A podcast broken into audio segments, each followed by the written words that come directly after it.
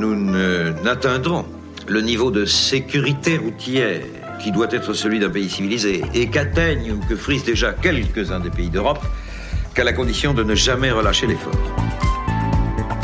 Salut à toutes et tous et bienvenue dans ce deuxième épisode de Trace ta route. En discutant mobilité, on ne peut pas éviter la question de la sécurité. Elle est centrale parce que nos déplacements comportent toujours un risque. Et quand on parle de mobilité plus sûre, on pense souvent aux bonnes pratiques à adopter au volant. En 2021, il y a eu près de 300 décès de moins sur les routes qu'avant la pandémie de Covid-19. Même si le nombre de morts est en baisse, ces accidents restent dramatiques. Et les dangers quand on se déplace n'existent pas seulement en conduisant. En trottinette, à vélo, dans les transports en commun et même à pied, les risques sont aussi présents. J'ai pris la trottinette une fois et je suis tombée, alors euh, on évite maintenant.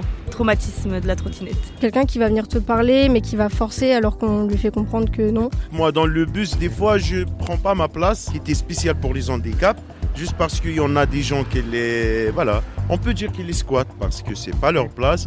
Et moi comme un handicap, je me trouve euh, devant la porte c'est pas sécurisé. Combien de fois j'ai failli me faire écraser parce qu'il n'y a que de la route et les piétons ils sont pas du tout considérés dans le transport? Voiture, si je vais prendre des départementales euh, plutôt pour le coup dans des zones rurales, là j'avoue que je suis moins à l'aise parce que c'est des petites routes, je sais que les gens ils ont davantage euh, tendance à rouler vite aussi.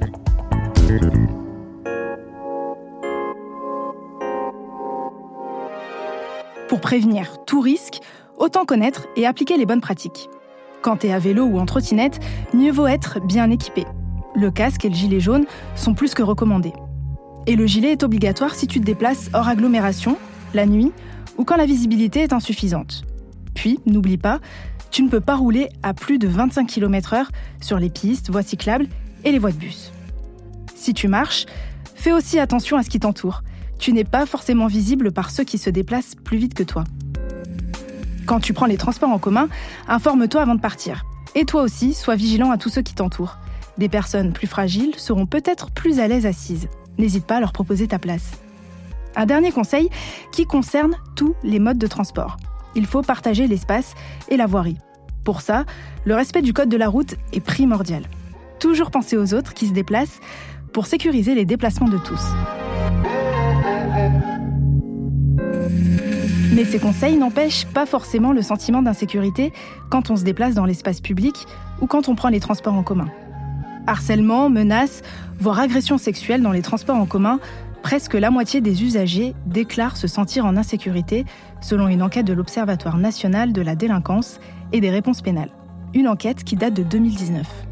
Le sentiment d'insécurité est encore plus fort quand on est une femme. En 2015, toutes les utilisatrices des transports en commun interrogées déclaraient avoir subi au moins une fois du harcèlement ou une agression sexuelle. Pourtant, les transports en commun, la marche ou le vélo font partie des modes de transport à privilégier pour réduire notre empreinte carbone. Et pour répondre à ce sentiment d'insécurité, institutions locales et entreprises de transport se mobilisent. C'est pour ça que je suis partie à Bordeaux. La métropole bordelaise et le réseau de transport de l'agglomération, TBM, testent un nouveau plan d'action national Demandez Angela. Bon, concrètement, si je me sens menacée dans la rue ou dans les transports, je peux entrer dans une boutique partenaire du dispositif et demander où est Angela. C'est un mot de passe pour faire comprendre au commerçant ou à la commerçante que je me sens en danger. Alors, la personne pourra m'accueillir et m'aider. C'est Sarah Gégou qui m'a expliqué comment s'organise ce plan. Elle est chargée de mission égalité femmes-hommes pour la ville de Bordeaux. Le dispositif euh, Demandez Angela est né euh, à l'été 2021, donc il y a à peu près un an. Euh, l'idée, c'était de créer en fait un réseau d'établissements solidaires à travers la ville, de proposer en fait des solutions aux personnes qui se sentiraient en situation d'insécurité ou victimes d'agressions dans l'espace public. et c'était aussi l'idée de créer en fait un maillage un peu sur le territoire. Il y a une enquête qui a été menée il y a quelques années auprès des, des Bordelaises et des Bordelais qui montre qu'il y avait plus de 50% des femmes et plus de 60% des personnes LGBT qui ne se sentaient pas sereines dans l'espace public. Je pense que c'est hyper intéressant d'avoir euh, des établissements solidaires qui euh, se forment sur cette question et qui ensuite euh, sont prêts à, réagir en cas de, situation de violence sexiste et sexuelle, que ce soit dans leur propre établissement, que ce soit devant leur établissement, dans l'espace public, et puis qu'on gagne toujours à former le plus de personnes possible sur ces questions-là. qu'à la condition de ne jamais relâcher l'effort. Jamais relâcher l'effort. Et concrètement, si je me sens euh, en danger, si euh, je suis harcelée, je rentre dans une des boutiques partenaires, je demande Angela, comment ça se passe ensuite? Si vous entrez dans un établissement, demandez Angela. Euh, donc l'idée, évidemment, c'est que Angela, c'est un mot de passe, un mot de code, mais vous pouvez évidemment demander autre chose et demander de l'aide plus simplement. Et donc les personnes ont suivi une formation euh, de sensibilisation euh, à déjà reconnaître les violences sexistes et sexuelles, à l'accueil des victimes en situation de, de, violence ou de stress post-traumatique. Et en fait, à la fin, on leur a donné une petite fiche action qui leur donne un peu quelques principes à respecter, de croire la personne qui fait appel au dispositif. C'est de la sécuriser en sachant que l'idée n'est pas évidemment de mettre l'établissement en danger, après, l'idée, c'est que chaque établissement euh, mette en place son propre protocole en interne dans sa structure en fonction des, euh, par exemple, des espaces disponibles, de ce qu'ils peuvent proposer ou non.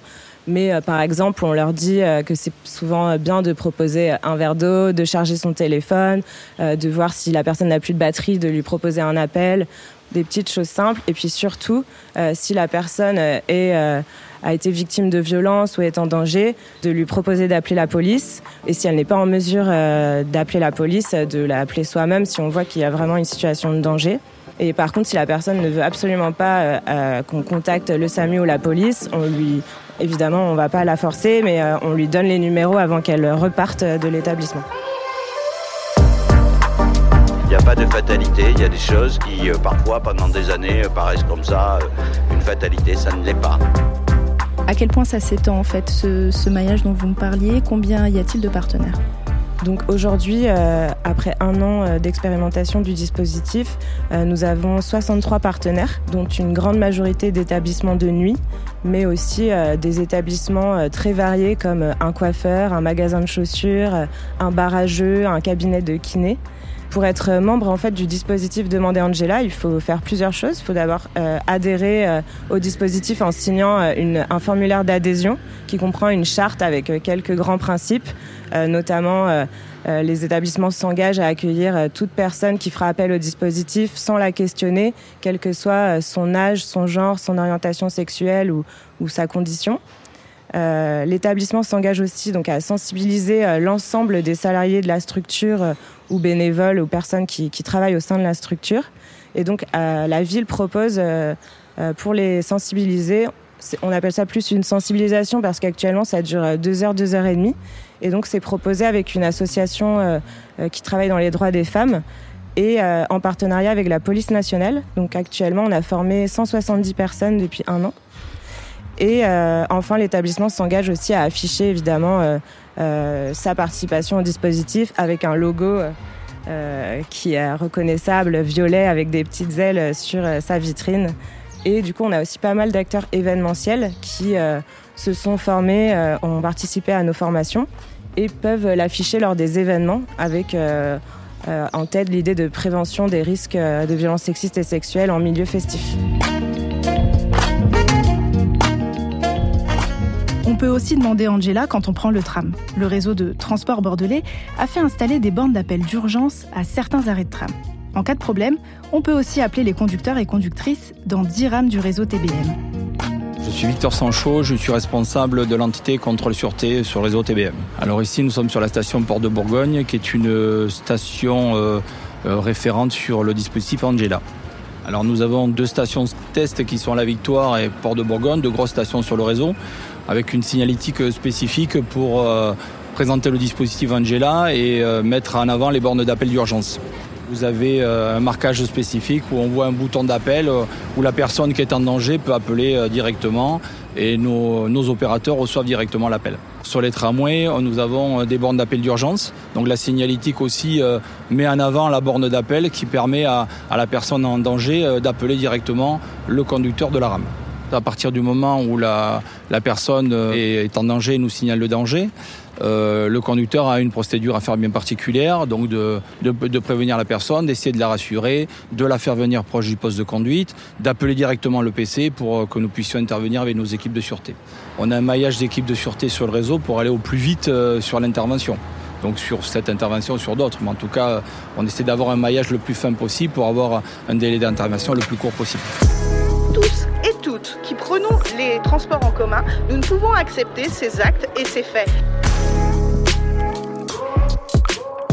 Et, combien de signalements euh, avez-vous eu depuis la mise en place du dispositif? Depuis le début janvier, nous avons 55 cas avérés, euh, Angela, donc bon voilà, violence, harcèlement.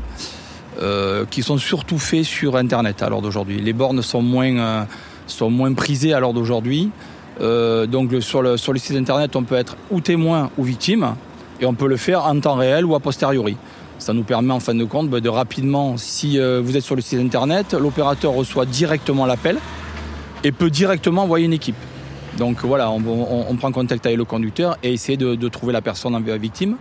Si c'est a posteriori, en tout cas, on a identifié la rame, ça nous permet de faire un prélèvement vidéo. Si la personne nous a, nous a laissé ou son numéro de téléphone ou, le site, ou son adresse mail, pardon, euh, on la contacte et derrière, euh, ben, on l'incite à déposer plainte. On lui explique que l'on a euh, le prélèvement vidéo que l'on a prélevé et qu'on est en attente de réquisition. Ça permettra ben, de, de, donner de la force au dossier, au dossier ben, par la suite en dépôt de plainte. Et, comment vous expliquez cette différence euh, de chiffres entre euh, le site internet, les, demandes sur le site internet et les demandes via les bornes?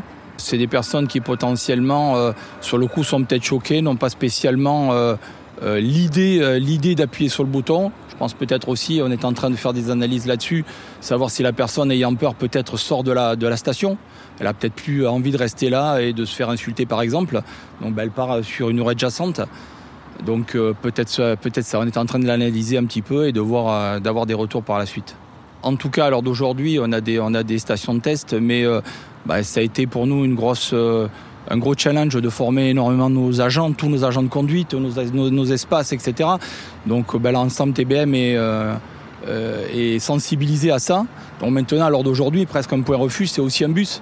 On a des conducteurs aussi qui déjà, euh, on part d'Angela dans les bus, donc les conducteurs savent déjà la procédure à faire, garder la personne, la rassurer, euh, appeler l'opérateur. C'est euh, un petit peu la suite logique du guide que l'on a eu contre le harcèlement sexiste qu'on avait il y a quelques temps.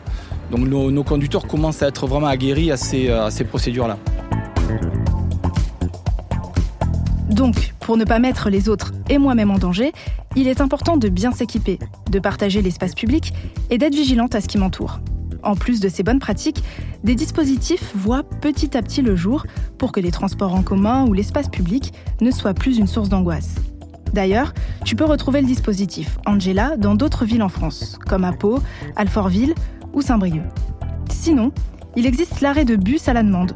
Les passagers et passagères peuvent demander, le soir, à descendre du bus entre deux arrêts pour être plus proche de leur destination. Tu peux en bénéficier dans une quinzaine de villes, parmi elles Lyon, Brest, Strasbourg ou encore Grenoble. Alors, n'hésite pas à t'équiper et renseigne-toi sur les dispositifs qui existent près de chez toi.